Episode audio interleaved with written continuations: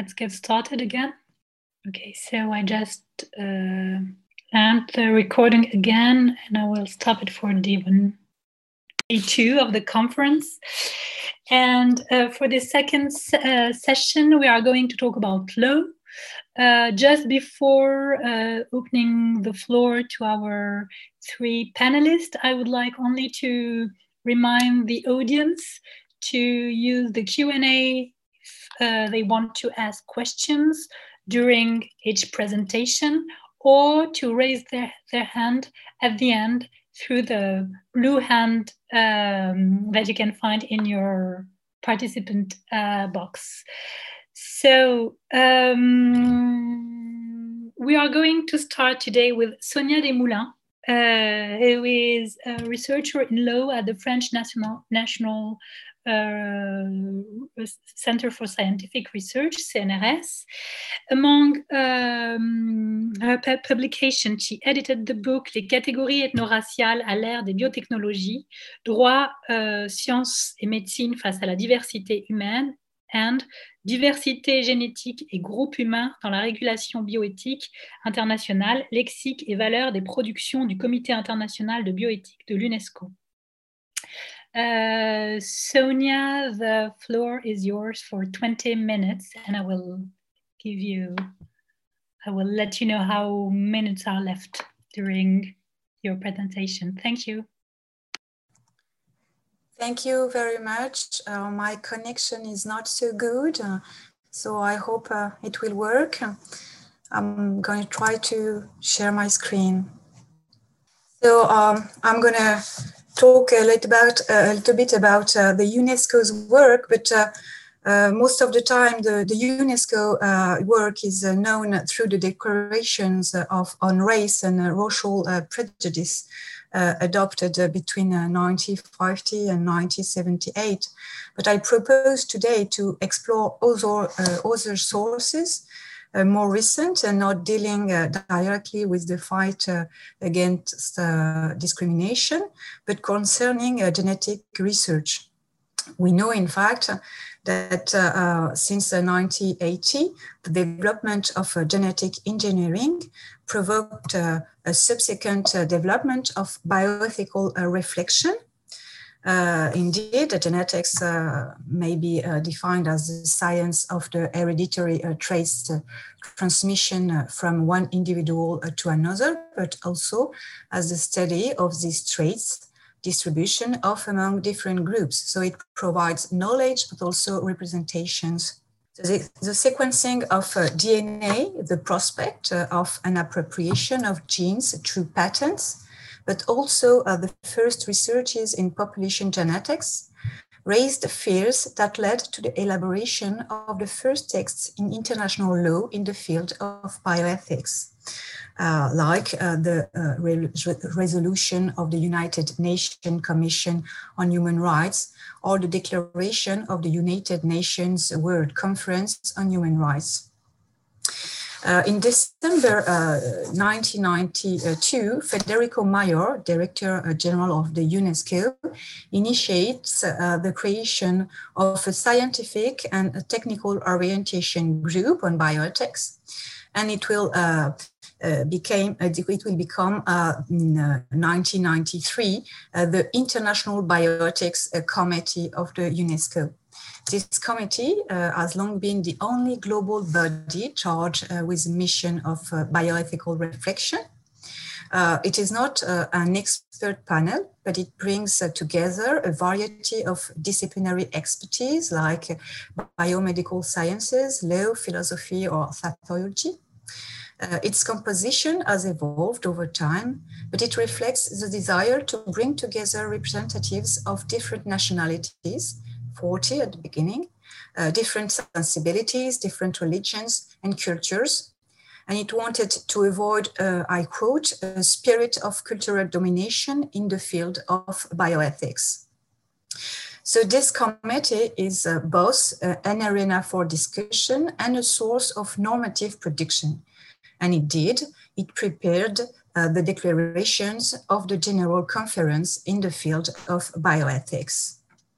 Um, the uh, UNESCO General Confer Conference sorry, has adopted three declarations uh, dealing with human genetics, and they were prepared by sessions and report uh, Uh, reports uh, from the International Bioethics Committee. So for uh, this presentation, uh, uh, here are the sources I have examined, nine reports, discussions from 12 sessions, and the three declarations of UNESCO's General Conference, which are the Universal Declaration on the Human Genome and Human Rights, the International Declaration on Human Genetic Data, and the Universal Declaration on Bioethics and Human Rights. I propose uh, today to uh, link uh, these different elements to report uh, first a framing of the reflection on population genetics research, second, uh, a nonlinear evolution uh, concerning the valuation of human genetic diversity, Third, a gradual recognition of human groups as subjects of international bioethics regulation. And fourth, uh, I, will, uh, I will show that uh, lexical choice uh, have been made, uh, probably to neutralize controversy. So I will start uh, with the IBC works on population genetics research what is the context uh, of this uh, first uh, uh work? Well, the context uh, is uh, the, the development of the Human Genome Diversity Project, which is a project headed by Luigi Luca Cavalli Sforza, the founder of Genetic Geography. It's a, a project who had the specific, uh, which sorry, have the specificity uh, of mixing a study in anthropology, a study on the history of the human species, and a study of genetic diversity. The aim was to collect biological samples from different population groups throughout the world to build up a representative database of human genetic diversity, but also to inform on the genetic evolution of the human species.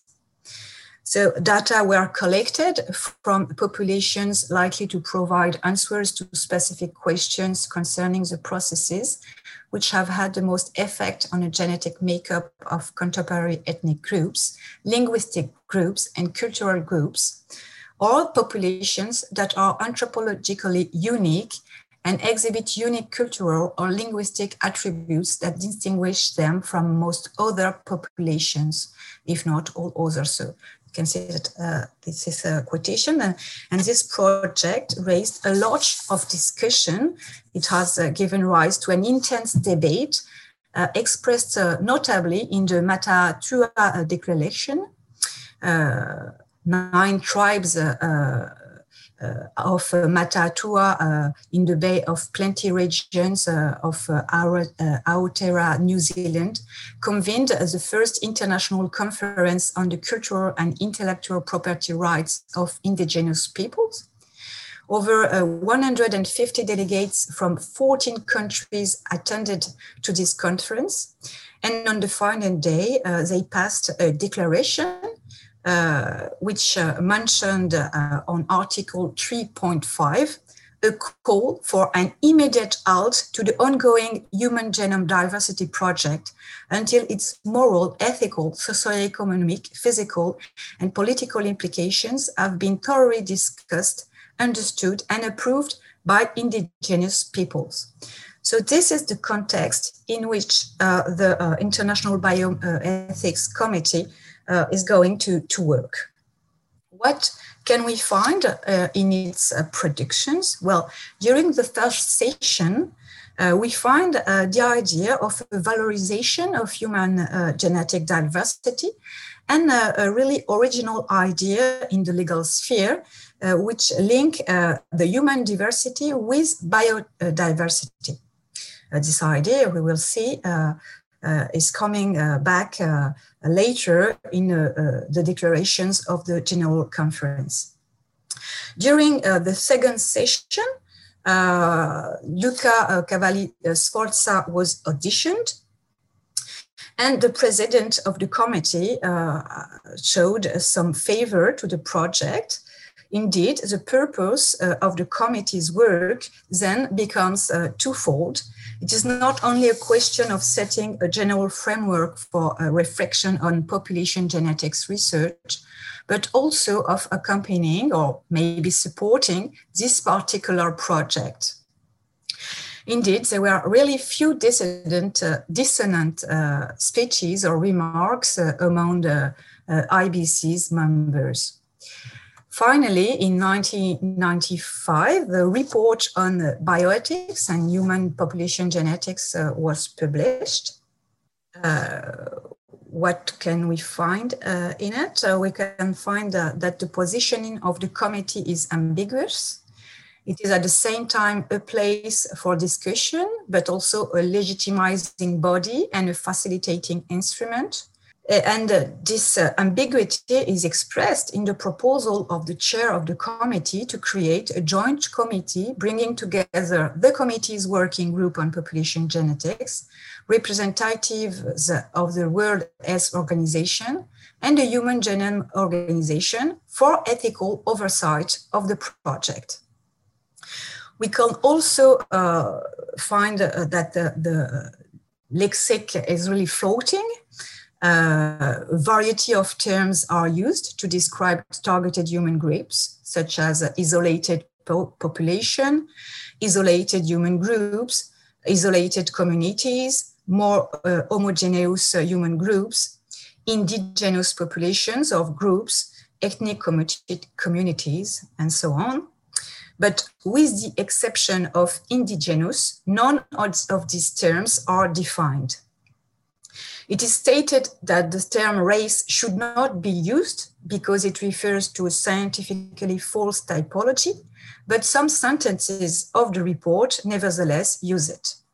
We can also uh, see there is a clear that there is a clear promotion of human uh, diversity.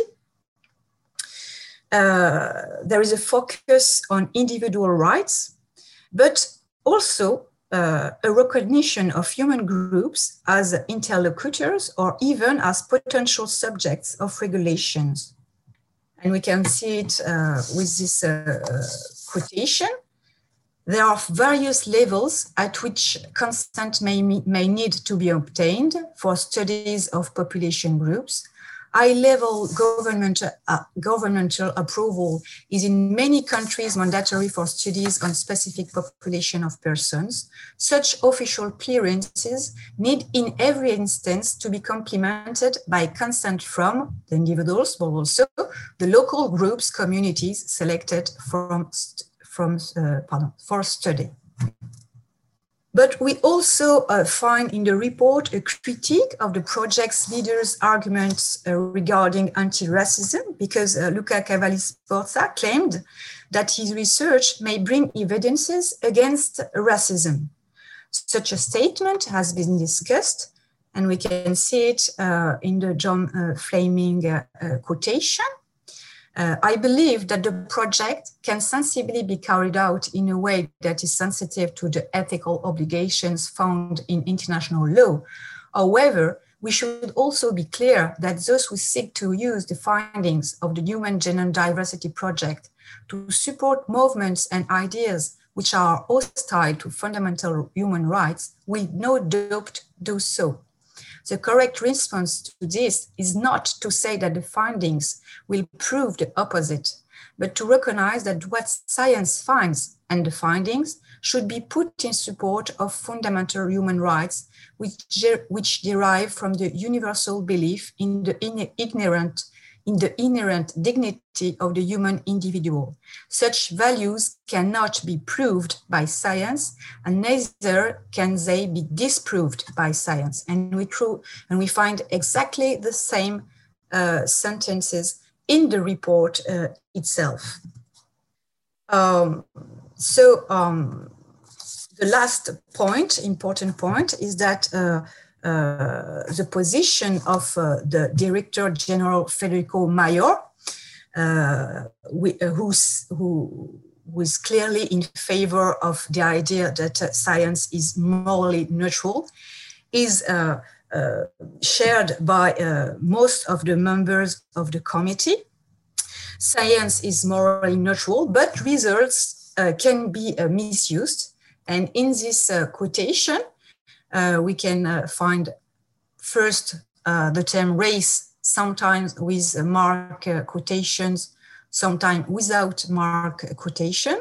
We can see that the, the, the, scientific evidence is used and we can see that uh, uh, the, the, the science, the, the research in itself, uh, the approach uh, developed by the project is not uh, the problem. The problem is the potential for abuse uh, and the, the risk that the argument is used in a, in a bad manner.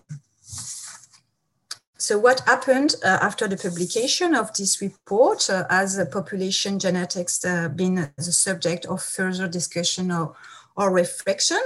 Uh, well, no. Uh, of course, other uh, research projects dealing with genetics, population genetics were carried out, such as the Human Genome Diversity Project and Haplotype Map Project or the Thousand Genomes Projects but uh, we can find no reference or no mention uh, to this uh, to these uh, researches in the uh, prediction of uh, the um, IBCs in the IBC of the IBC. the discussion seems to be over. The subject seems to be seems to be closed. in the in the later reports or sessions, when population genetics is mentioned, uh, the discussion always refers or returns to the 1995 uh, report.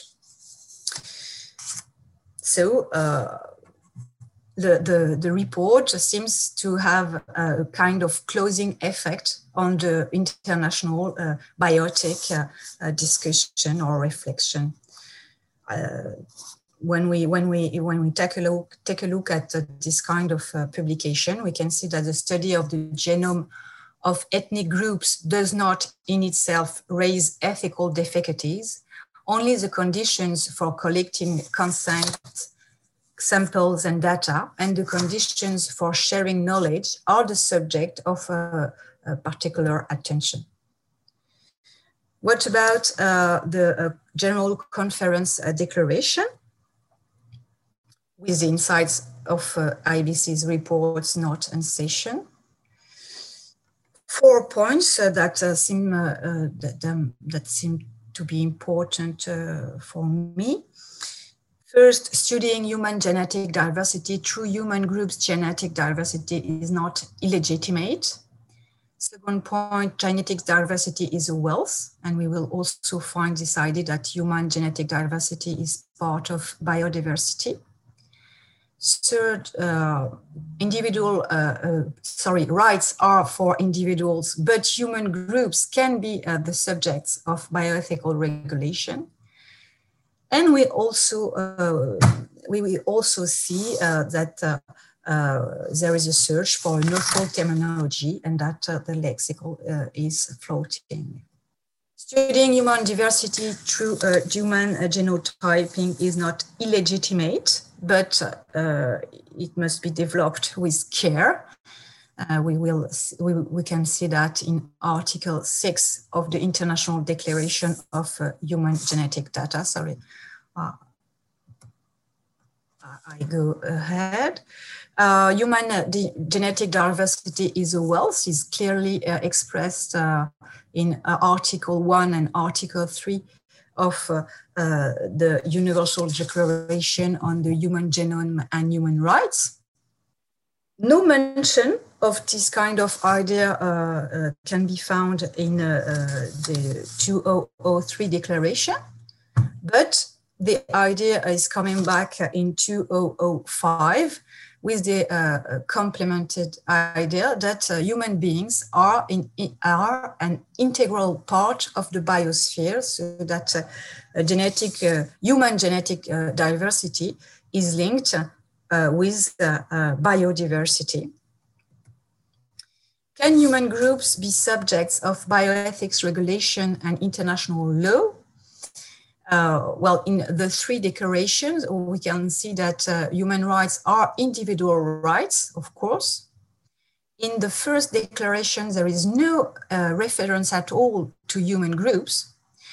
In the uh, 2003 uh, declaration, uh, there are limited references, like in Article 4, for example. But uh, in uh, 2005, uh, the, in the 2005 declaration, we can uh, see that in Article 6, the idea, uh, which was uh, already mentioned in the 1995 report of, is, is acknowledged scientific research should only be carried out with the prior free, express, and informed consent of the person concerned, but in appropriate cases of research carried out on a group of persons or a community, additional agreement of the legal representatives of the group or community concerned may be sought.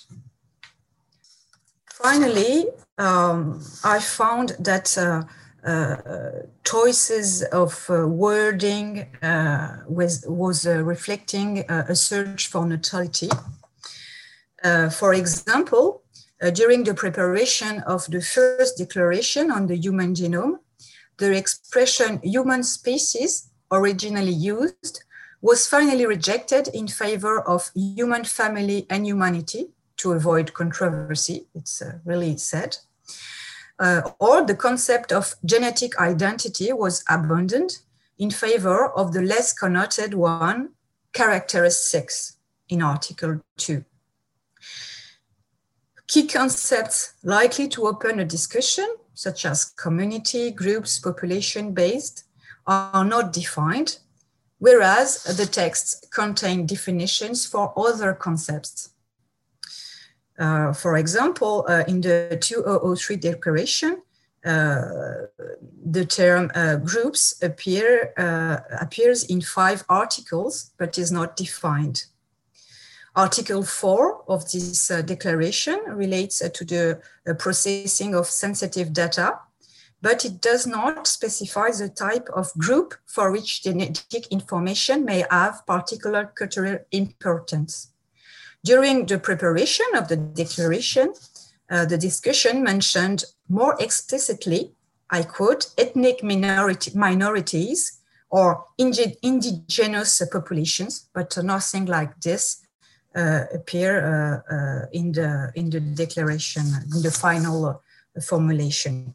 So these lexical choices uh, could reflect, in my view, either an unease, either uh, a desire to avoid a controversy. So I conclude.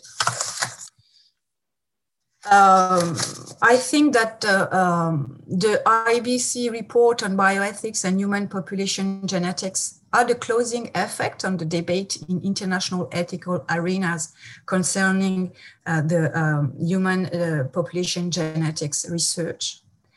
I think that the IBC sessions and the declaration of the General Conference's wording express a favor for the development of research on the genetic diversity of human groups. The work of the IBC and General Conference declarations show a form of vocabulary neutralization, which might be interpreted as a possible sign of unease or a desire to limit controversy. And finally, the, the work of the IBC has brought to the forefront sensitive issues such as human genetic diversity as an element of biodiversity, or the recognition of human groups as subject of international ethical regulation, which is really a, a difficult uh, idea uh, in the context of international law. Thank you. Thank you, Sonia. I was just wondering, were you seeing, because of the PowerPoint, were you, see, were you seeing uh, when I was just uh, letting you know how much time you was left? Because I was not sure.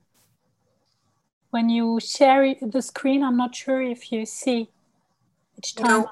No, no, no, no, no. So, I wasn't able to Okay, see. because time was a bit over, but there's no problem. But maybe for the following uh, panelists, I don't know if you can manage to when you share your screen to keep like at least uh, I don't know, the gallery or like some of us uh, present on your skin just to, to see how much time uh, is still left.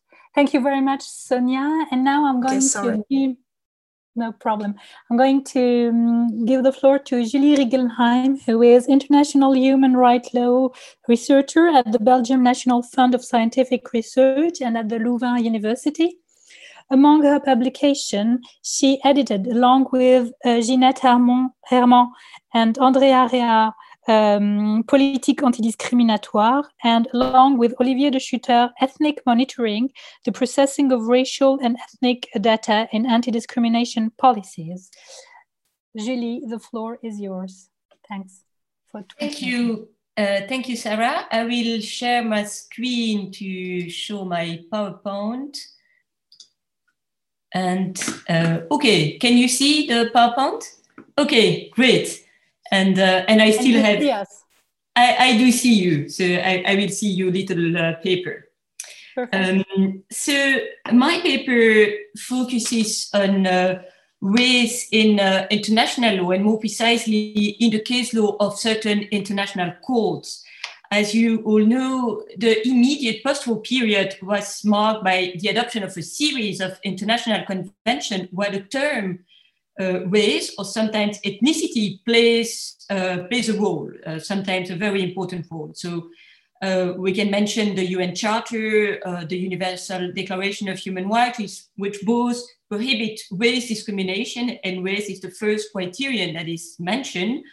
Um, there is also the Genocide Convention, the, the, Convention on the Prevention and Punishment of the Crime of Genocide, which was adopted in 1948 which concern uh, in particular uh, ethnic and racial groups. There is also the Refugee Convention of 1953 or the European Convention on uh, Human Rights of 1950. So all these texts, which still today play a major role in international law, all these texts use the word race with a specific purpose. Uh, the purpose is to protect people from all sorts of mistreatment they could be the victim of because of their race. Um, these instruments were obviously adopted uh, as a reaction to the mass massacres and persecution perpetrated during the Second World War and legitimized by racist theory. Um, yet it remains unclear what is meant by race in these texts.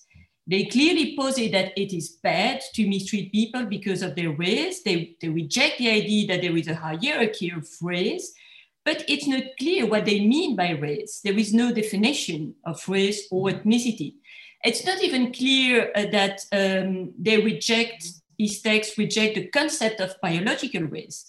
At the time, uh, in the 40s, many people, including in the elite, among the diplomats who drafted this, this convention, still believed that there were biological differences between a racial group with certain cognitive intellectual trait attached to each race. Of course, they said that what the Nazi did was uh, uh, uh, uh horrendous, but um, part of them still believed that there was something like bio biological race. Uh, since, since, then, as we all know, there has been a whole process of questioning and challenging um, of this concept and the idea that race is a social construct has now become dominant in social sciences uh, and even beyond. The concept of ethnicity has undergone a similar evolution. Uh, like race, it has long been seen as a natural reified category uh, based, among other things, on, a, on common ancestry and is now primarily conceived as a social construct. But the language of these conventions, which are still in force and apply today, uh, has remained the same. So the question I want to raise in the, the paper is how do present day judges who have to apply this convention interpret these terms? Um, and uh, this question uh, echoes a concern that is now, and we, have already alluded to it uh, today, um, a, a, concern that is commonly expressed in, in France, it's the idea that using the word, in France and some, also in other countries, it's the idea that using the word race in legal text will comfort a centralized biological conception of race. And as you know, uh, French MPs have voted in favor of erasing the term race from uh, the French uh, constitution, partly based on this argument. So against this background, one of the motivations of this paper is to explore what judges do in practice of the race uh, concept or of the concept of ethnicity, which is often used as a substitute for race. Um, and I look at um, three uh, different international institutions one is the European Court of Human Rights. Um, it's a court which was created in the 50s to monitor the implementation of the European Convention on Human Rights. And this court hears application from individuals who are alleged to be the victim of a breach by a state party of a right protected by the, the, the this convention. Uh, it's a court which is now uh, composed of 47 judges uh, who come from the four, 47 states uh, which have uh, ratified this convention. The second institution is the International Criminal Tribunal for Rwanda. It's a tribunal that was set up by the UN Security Council in 1995 to judge individuals accused of committing genocide in Rwanda in 1994. And I will complement these two cases with some comments on the work of the Darfur Commission, which is not a court, it's a commission of legal experts, but um, its uh, work was very similar to that of a court because it, it was asked by the UN Secretary General to determine whether genocide within the meaning of the Genocide Convention had been committed in Darfur in the early uh, 2000s. Um, I, st I, start with the um, ICTR, the International Criminal Tribunal for Rwanda, because it's before this tribunal that the question of the meaning of race and ethnicity has been raised the most explicitly. Um, so, genocide is defined in the 1948 Convention as any act among the list of acts that appear in the Convention uh, committed with the intent to destroy in whole or in part a national, ethnical, racial, or religious group as such. And this means that in order to convict a person for genocide, you need to establish that the victim belonged to one of these four protected groups. Now, um, as you know, um, historians and anthropologists who have studied the case of Rwanda uh, tell us that the idea that the Tutsi and Hutu were two distinct racial or ethnic groups was a myth introduced by European colonizers who rigidified uh, these categories that were pre-existing, but which had a totally different meanings and were very fluid and flexible uh, categories in pre-colonial Rwanda. So the European colonizer rigidified this category, change their meaning, and inscribe them in the institution of the country. And that's how they anchor this notion in the society. These categories were then maintained after the independence of Rwanda and instrumentalized politically. So the ICTR was confronted with a dilemma. Denying that Tutsi and Hutu were two ethnic or racial groups would have made it impossible to arrive at a finding of genocide. But recognizing them as ethnically or racially distinct could have appeared as confirming the racist propaganda that had precisely led to genocide. So, um, how did the tribunal deal with this question? Well, um, there is an, some sort of evolution in the case law. It, it addressed the, the, the, question of definition already in the very first case it issued, which was uh, the Akayesu uh, case. And um, in this case, the chamber first tried to define the concept of ethnic and racial group, and it gives very basic, uh, quite mm, some uh, somehow old-fashioned definition. It says that ethnic group is generally defined as a group of people sharing a common language or culture, while racial group are conventionally defined based on uh, hereditary physical traits. Yet it immediately adds that, uh, it immediately observes that uh, the Tutsi do not correspond to this definition of ethnic group because they spoke the same language, they had the same culture as the other people living in, in Rwanda.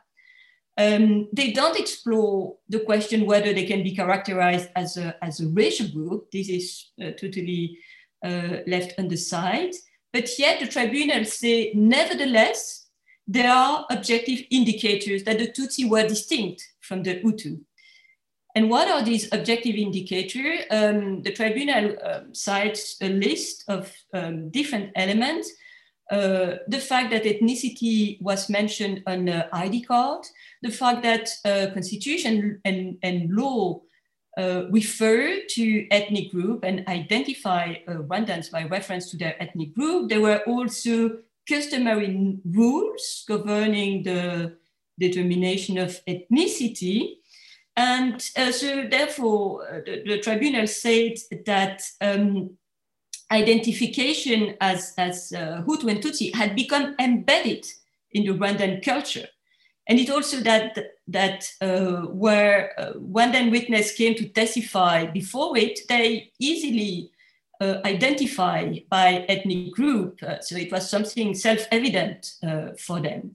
And it also insists that the Tutsi were conceived of as an ethnic group by those who killed them, by those who targeted them for killing. Uh, so that's uh, the first case. Then in the subsequent uh, case law, we see that the different chambers of the tribunal uh, come back repeatedly to the question of uh, definition and keep rephrasing it. And sometimes it's not the same judges because each chamber is composed of different judges. So we take, if we look at uh, and Ruzindana, uh, here the chamber restates the definition given in Akayesu, but it adds that uh, ethnic group uh, can also be defined based on self-identification or identification by others.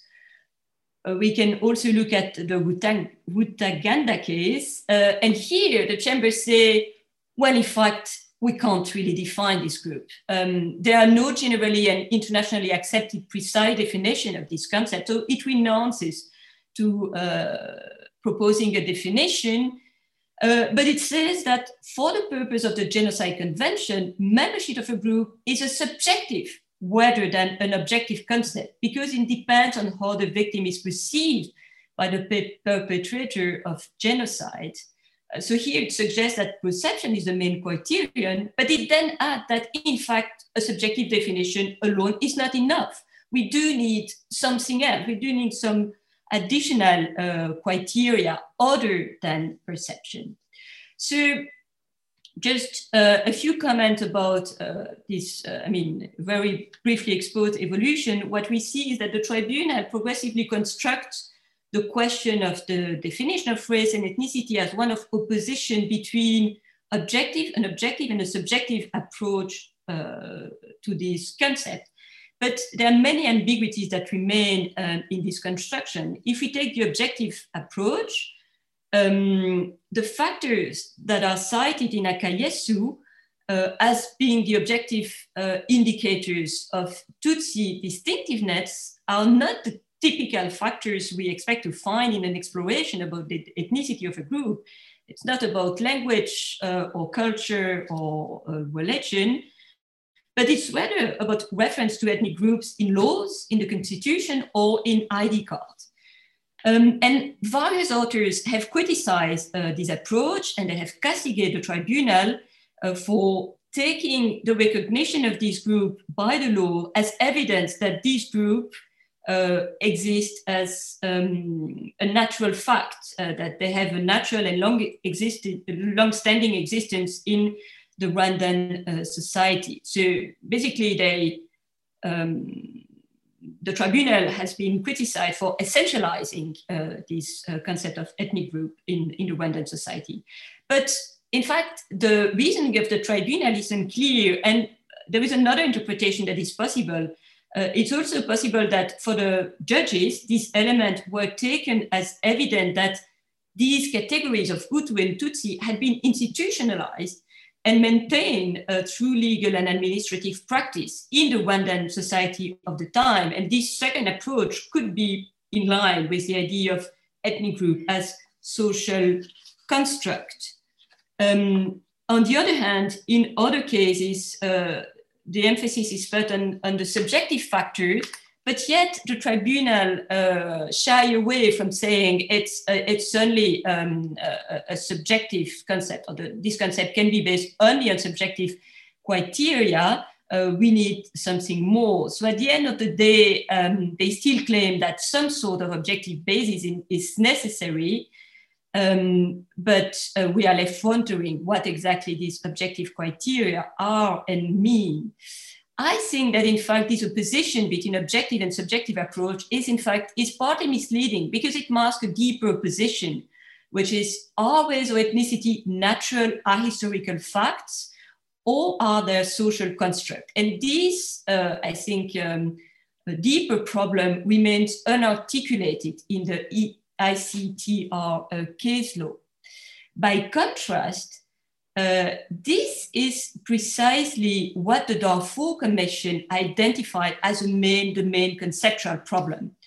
Uh, this convention, um, which also had to apply the Genocide Convention, was faced with an equally complicated social reality, which I, I, I can't uh, detail. Um, but basically, uh, the victims of the attack in Darfur and their assailants, um, uh, it, they considered them each other as distinct, but it wasn't clear what was exactly the, the, the basis of uh, the content of this distinction.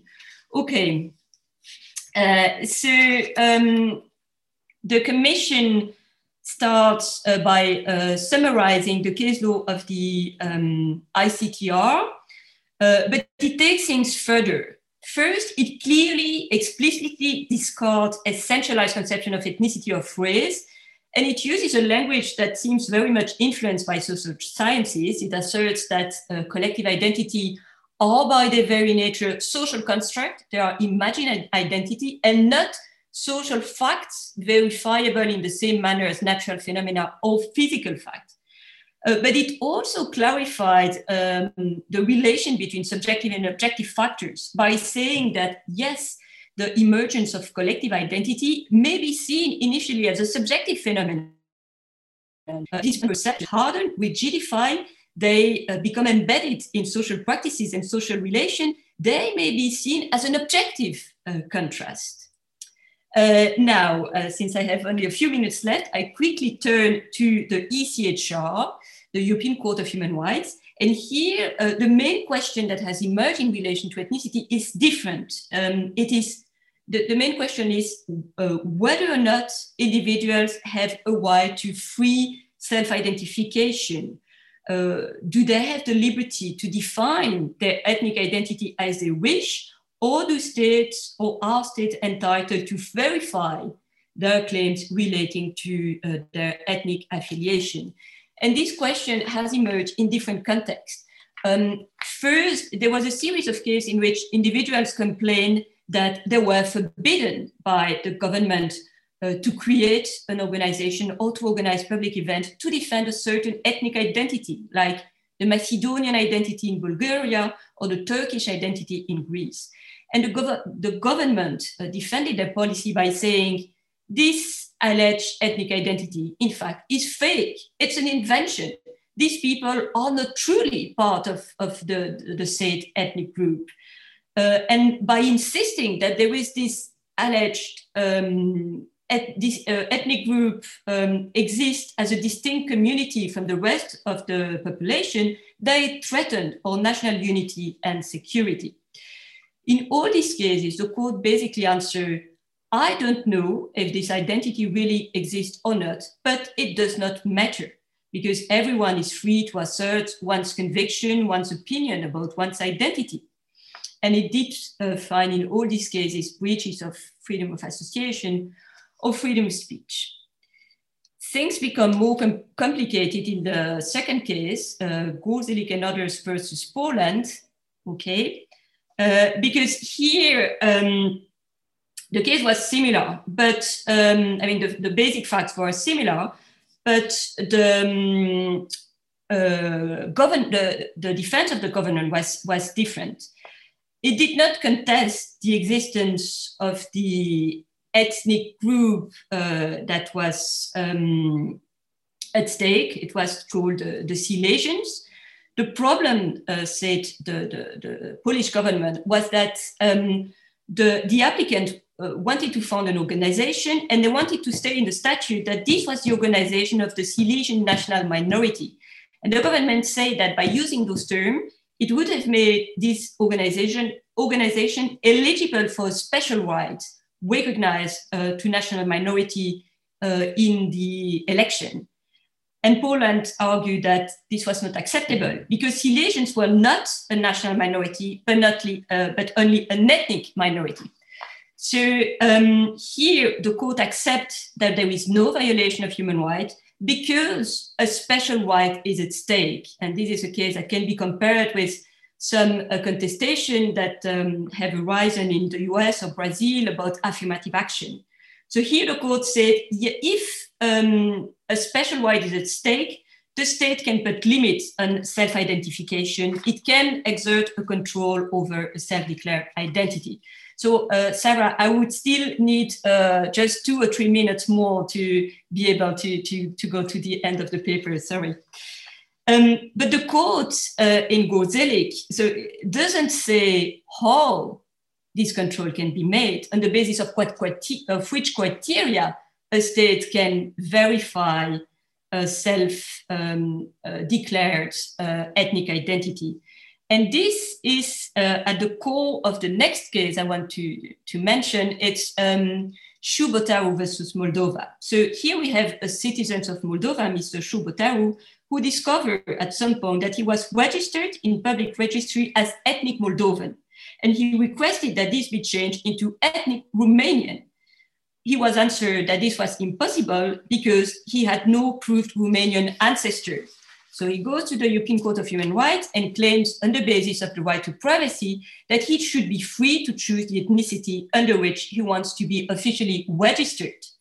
The court rejects this viewpoint. It says that state authority may refuse a claim to be officially recorded as belonging to a particular ethnicity, um, where this is based on purely subjective ground. The state can request an objective proof. But it also criticized the Moldovan system because it was too rigid, because the only way to prove your ethnicity was uh, to show that you had one ancestor of this ethnicity. And the court says this is too rigid. There should be uh, other, uh, so other type of evidence should be, it should be possible to, to, to, to refer to other type of evidence. Um, now, what is interesting is that here we also find an opposition between objective and subjective approaches to ethnicity, but this opposition takes here a different meaning. Um, because here the subjective approach among um, for, for, the ICTR, it meant mainly that uh, ethnicity should be based on the perception of the perpetrator. Here, the subjective approach becomes the idea that ethnicity depends on individual self-definition or even uh, on the choice of individuals. So it conveys the idea that individuals should be free to subjectively define as they feel um, or as they want. Um, and this second conception may enter in, in, tension with the notion that race or ethnicity as social construct, because social construct escape partly esclave the will of individual. Individual have little control over it. If you take the, the case of Rwanda, Tutsi, in the specific context of the 90s, could not choose not to be regarded or and treated as Tutsi. Um, um, but now, this uh, does not mean that viewing race or ethnicity as a choice or, or as the expression of personal perception is irrelevant. I think what uh, the case of the ECHR and the ICTR show is that race and ethnicity are different things at the same time. And the adequate approach to this concept uh, depends on the context, on what is at stake. Uh, I still had a few words of conclusion, but Sarah, if you think I, have already spoken for too long. Please do your conclusion. Okay, thank you. Thank you. So just very uh, a few, just a few words of conclusion. I think uh, the first thing that um, I want to emphasize is that what we what we see in this case law, first of all, is an increasing uneasiness of judges with reified, uh, old-fashioned biological concept of race and ethnicity. And at the same time, uh, we also see that judges are struggling to find an adequate approach to this concept. We, we, we really see many ambiguities and hesitation in their reasoning. Judges are usually not trained in sociology or anthropology. They are not prepared to deal with this kind of issue. So they primarily rely on their intuition or the general ideas about what race or ethnicity is. At the ICTR, some anthropologists were called to testify, but uh, not uh, at the European Court of Human Rights. Um, a third thing is that the framing of the problem as uh, an opposition between objective and subjective approach is partly enlightening, but it's also problematic because we see that this notion of objective and subjective criteria have plural and even contradictory meaning. And the final remark is basically what I, I already said that race and ethnicity have plural meaning. Uh, they can be approached from different angles, and that I think the case law show that the adequate approach to this concept in the legal sphere depends on what is at stake. Thank you. Thank you, Julie. From other uh, member of the members of the conference and also from the audience through the Q&A, uh, I will give the floor to Tobias, who has a question for Julie. Uh, the person who wants to ask you, and then uh, so there was also one from uh, Jérôme Lang, Lange. Uh, so I don't know if you are able to to ask directly. Or... yes, yes, I can ask. Hi, um, sorry, I've, I've been asking many questions in this conference and nobody can see my face, but uh, so you'll just hear my voice. Um, it, it, was a question for, for Julie Ringelheim, but I, I, just wanted to say I, I really enjoyed the, the presentation by, by Devon Carbado, and I think it's it's much more relevant than than merely the case of law because it really shows uh, the process of, of racialization at work in general. Uh, and maybe it does answer some of the questions I had for Julie, but the question was whether these texts um, that you mentioned uh, do have any reference to caste, because that could have uh, been uh, used uh, in the case of Tutsis and Hutu, for example, which would have uh, circumvented that problem of, of ethnicity and race. And further, um, in the case of, of Poland, of what you mentioned, I was wondering how the court uh, drew a, a, strict a boundary between what is a nation and what is a race or ethnicity? How could they uh, determine that this particular group was not a nation but was an ethnicity? Um, because, I mean, did they have clear um, uh, definitions of, of what a nation was in that case rather than a race or ethnicity? And there was maybe, uh, we take a third question from Sally Haslanger for Devon. Hi, thank you so much. I loved your paper. Um, and I'm eager to get copies of the slides, etc. But I was a little puzzled about the first step, the having an idea of race, and I don't quite see why that's necessary. Also, being a materialist, I think that you can have sets of practices and structures that systematically uh, subordinate a group of people, but, you know, who are are marked in a certain way without being especially conscious of that process or about how the marking works, etc., like this. And um, and it seems to me that uh, that it's a little bit idealist to suggest that the idea is the thing that sort of comes first and is the most you know is a central or necessary condition because i would think that um, just as you know there's been gender discrimination before sex and gender was distinguished. People didn't have the concept of gender. They had the concept of sex but not gender. But gender discrimination certainly has been systematic through history. So i guess i'm not quite sure why the idea of race has to play such a central role in your view. Thank you. Maybe you can answer these questions and then we take another round of questions if you don't mind Okay, so uh, first, um, Tobias' question. Um, well, uh, the, so France, uh, well, the, the, the, the, proposal has been voted. Uh, if I'm not wrong, it's not uh, yet uh, in force because the revision of the constitution is still um, in process. But uh, anyway, um, France, of course, cannot alone uh, change international conventions. Uh, but the irony is that I've read that uh, during the debates about um, the about this uh, proposal to erase the word uh, race from the constitution, some MP expressed a concern that uh, maybe it will weaken the um, tools available to combat discrimination. And I think it was the Ministry of, of Justice who said, don't worry, uh, France is still part of the International Convention, which mentioned the word way. So in a way, somehow uh, this will still be part of uh, French law. So that's the, the, the, the, one of the paradoxes of, of these debates.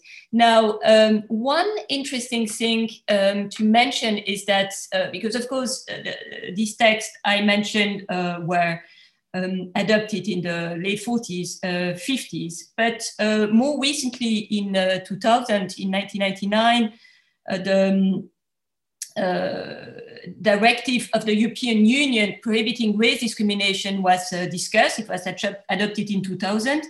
And during the drafting of, of these uh, instruments, there were intense discussion about whether or not uh, the word uh, should be used in the, um, in the directive. And there was a disagreement between France. Uh, France wanted to avoid the word ways, but the UK was very much insisting on inserting uh, this word in the text. And finally, there was a compromise.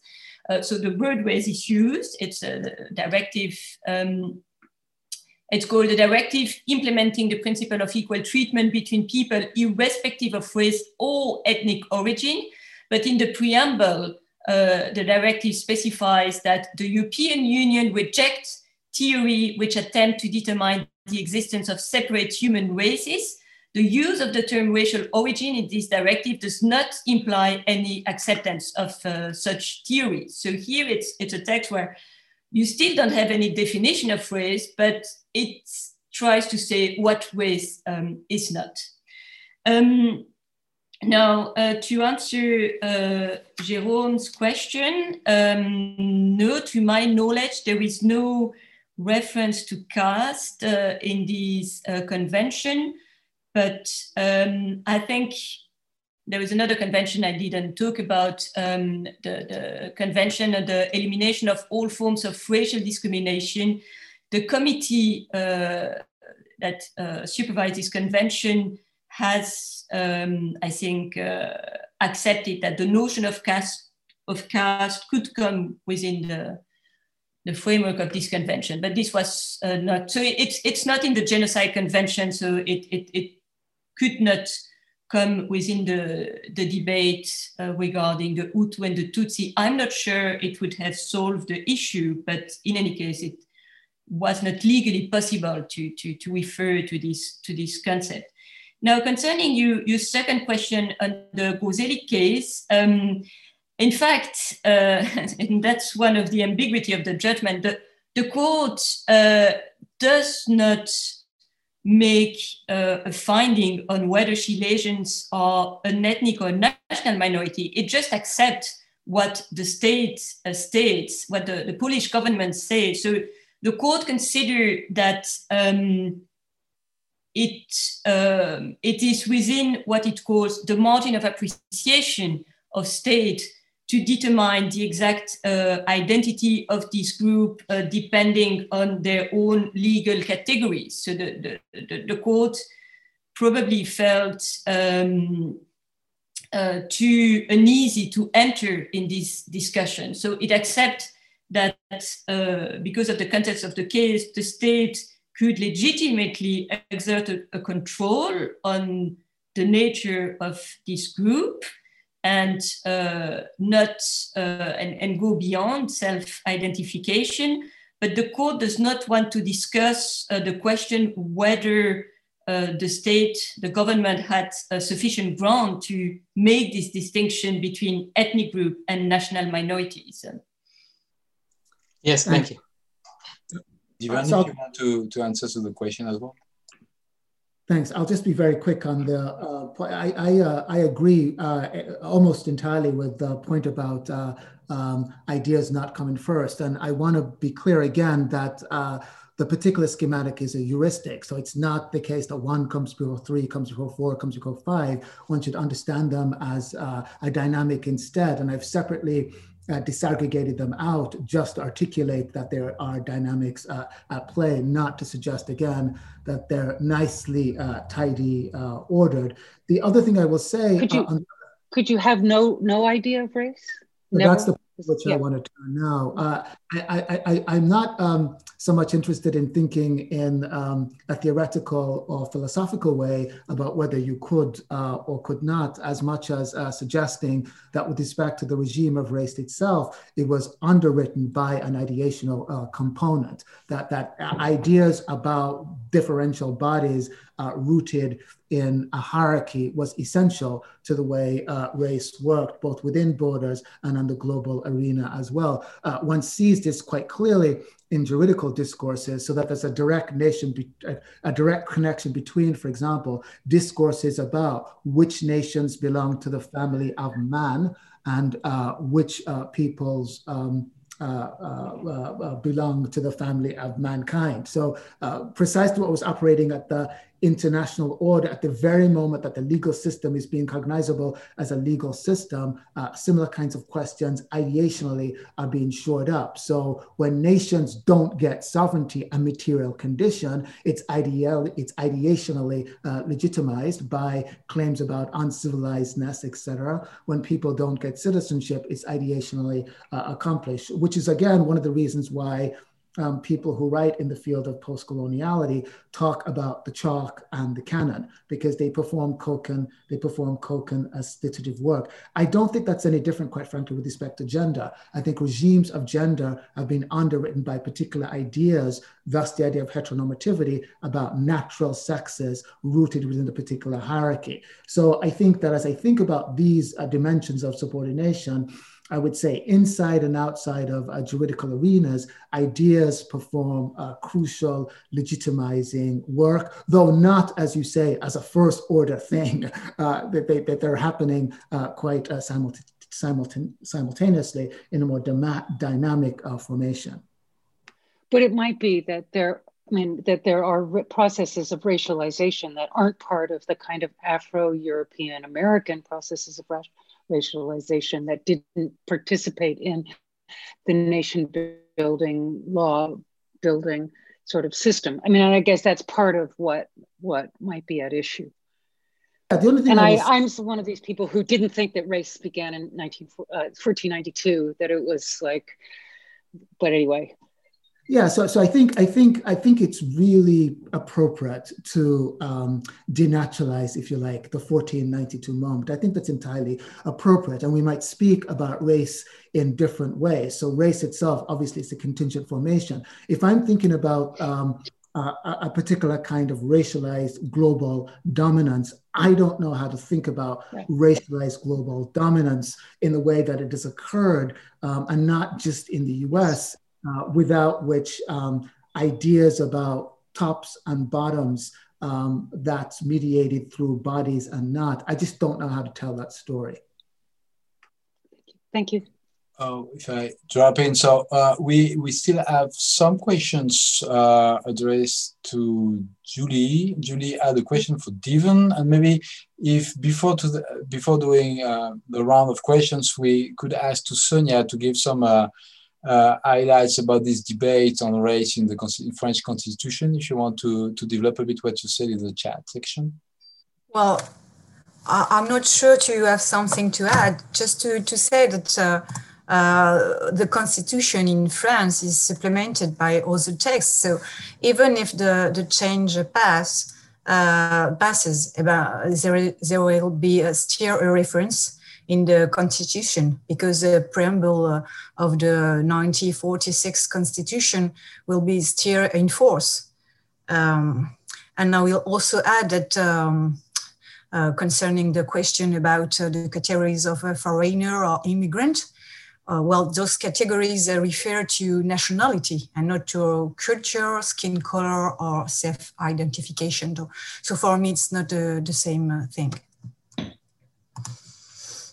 So formally, uh, nationality in France is not bounded to, to race, even though in the in the uh, uh, uh, process of giving authorization, that might be a racialization of, uh, and Sarah could talk about that as well. Yeah. But it's not in the text, and that's that's that makes a difference with the American experience. So we have two questions. One from Jessica. Uh, to Julie. And Jessica, if you want to, to voice your question rather than I read it, I open the mic for you.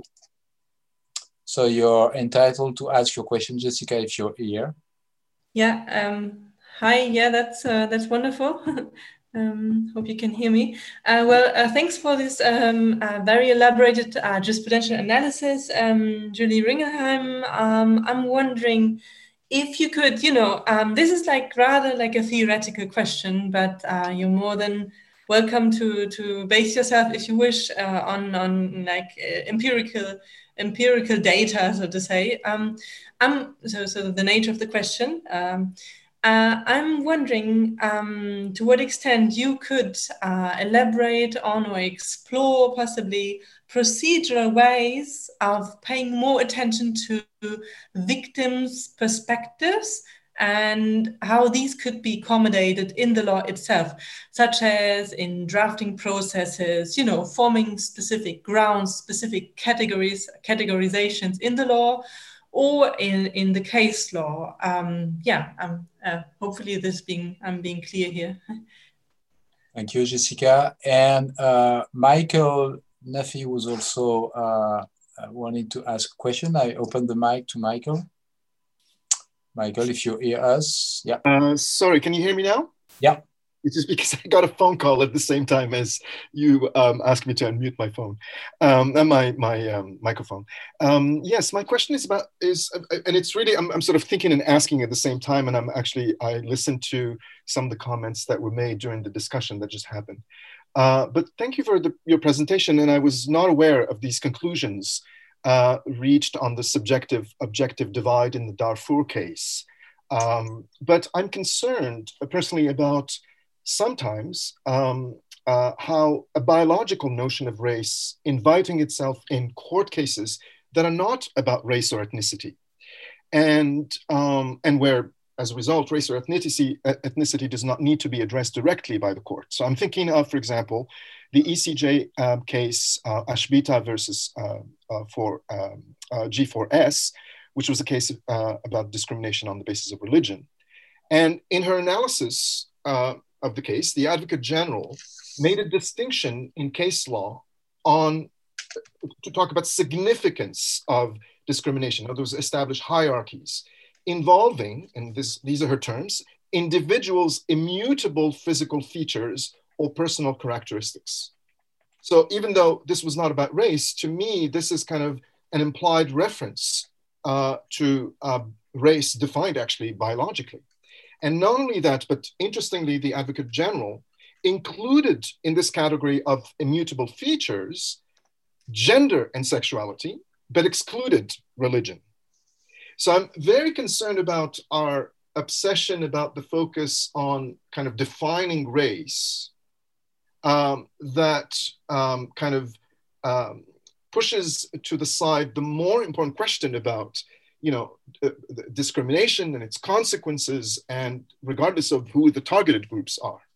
So i hope my question was clear. Sorry. Thank you michael. And and julie you you wanted to ask a question to devon uh, yes um, uh, Yes, um, since I'm interested in case law, uh, Devon, uh, you, you, you quote some really interesting cases, uh, US cases, but uh, which are quite old. So I was wondering whether you had uh, example of how race is dealt with by more recent cases, by contemporary um, cases. Thank you. So maybe Devon, if you want to begin, and then Julie will will end up the round.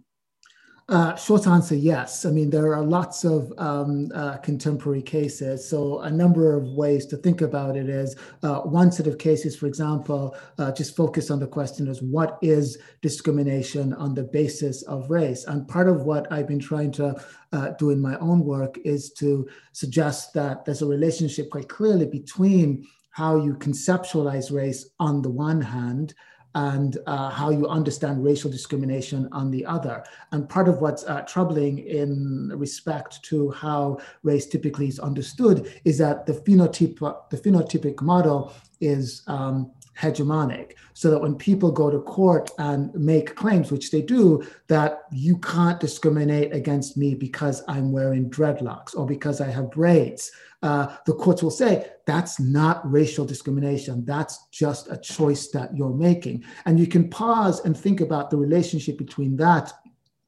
and claims about uh, grooming, where the notion is that if you require uh, women to wear skirts and men to wear trousers and discriminate them on the basis of exercising that choice, that's about sartorial regimens uh, and not regimes of gender. We understand that now as being about regimes of gender and gender normativity. Something like that is going on in one set of cases where the court is locked into a very static understanding of race that doesn't take account of its performative dimension. Again, accent, again, demeanor, again, associational practices. And there are lots of contemporary cases that litigate that particular point. The second thing I will say that's very intertextual with some of the issues that you're struggling with in your own work is the underlying question of what quote unquote doctrinal test should we mobilize to make racial determinations. And they uh, there are disputes about self-definition i am who i say i am in terms of um, race and attributional tests so i am what some other body thinks i might be that might be society at large or I'm Black if other Black people say I'm Black. So the very questions that you're struggling with about subjective, objective, etc., are absolutely a part of the contemporary scene of anti-discrimination law in uh, the US. Thank you, Devon. Julie? Um, thank you for the answer. Um, so um, to answer Jessica's question, um, so you, you, wanted to know if uh, there would be procedural ways of taking into account victims' perception. So, of course, it depends on each court. Um, um, for what regards the ICTR, the International Criminal Tribunal for Rwanda, the thing is that um, there, in fact, um, the, the, the, in several cases, the tribunal says uh, the main I mean, what is central is the perception um, by the perpetrator, the, how, how, the victims were perceived by the perpetrator. And given the context, given uh, what the tribunal, I mean, uh, the, the, legal issue at stake before the tribunal, I think um, there are a good argument for this perspective because basically um, what the tribunal had to determine was whether uh, the, the, the, the, um, the, accused had committed genocide. And what genocide uh, entailed is that the person, the, the accused, had uh, killed or mistreated pe people with the intent to uh, destroy a whole racial or ethnic group. So uh, from this point of view, it makes sense to uh, ask primarily the question uh, was the accused acting with um, the perception that the person uh, he or she was uh, killing or mistreating was part of a racial group? So, from this perspective, it makes sense to give priority to the perception of the perpetrator rather than uh, the victim, because it didn't matter uh, that much how the victim uh, perceive herself. The fact is that what matters is if she was killed by someone who perceived her as part of an ethnic group and who killed uh, her big for that reason. Um, but what is interesting is that um, I've, I've, read a book by an anthropologist who also studied this tribunal and who interviewed uh, one uh, several judges, and one of them was the South African judges, uh, Navanethem Pillay, and she was in the chamber uh, which uh, issued the first judgment, Akayesu, and she said in the interview that it was terrible. They, they, it was very difficult for them to deal with this question, how to define race and ethnicity. They had very little help.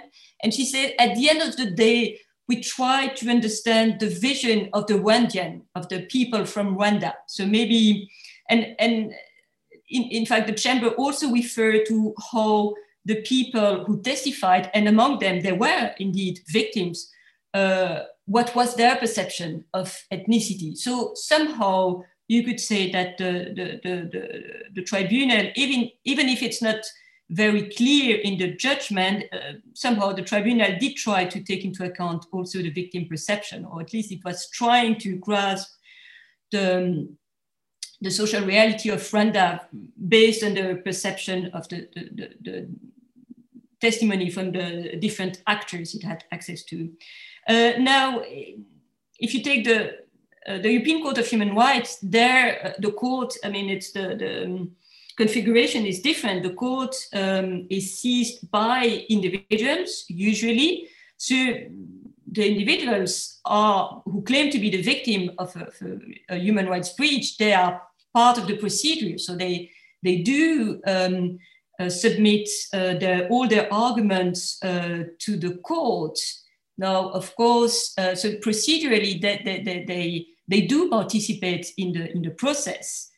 Of course, uh, then the court decide uh, which argument it prioritizes, um, but they already have the, the possibility to, to, to, to participate. Now, I don't know if when you say victim's perception, you, you meant the perception of the specific victims who participate in the in the uh, procedure in, in one uh, given procedure or more generally the perception of uh, victims of, of discrimination or, or genocide um, well that would probably be a different uh, discussion um, so i come to michael nafi's question so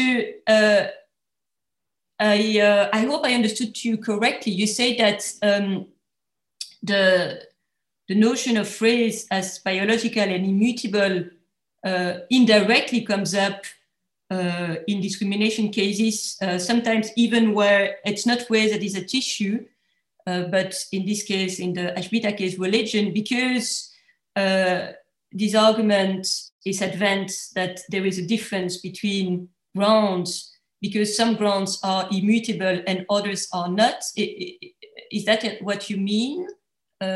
Uh, yes, absolutely. And and the other grounds would be by choice. That's the distinction. Yeah.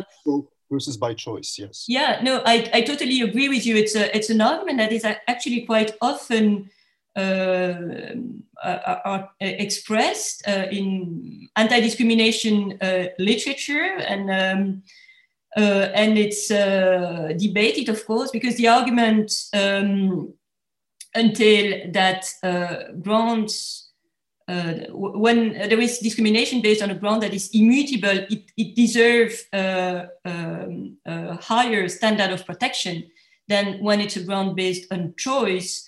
Uh, and this in itself, it's debated. But I must say, I had, um, in fact, I hadn't made the link with the debate on uh, the, the meaning of race itself. So I just think it's indeed an interesting comment. Um, uh, and uh, which is in, indeed more and more debatable, even uh, for gender.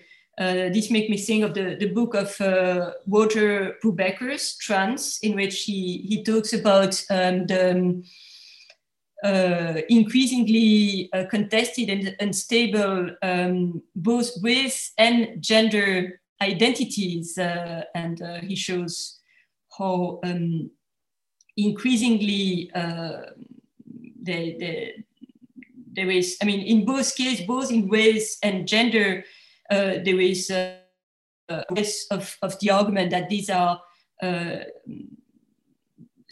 I mean, this should be based on, um, I mean, this, this concept um, should not be conceived as based on biology, but whether on, on uh, either uh, feeling or on choice.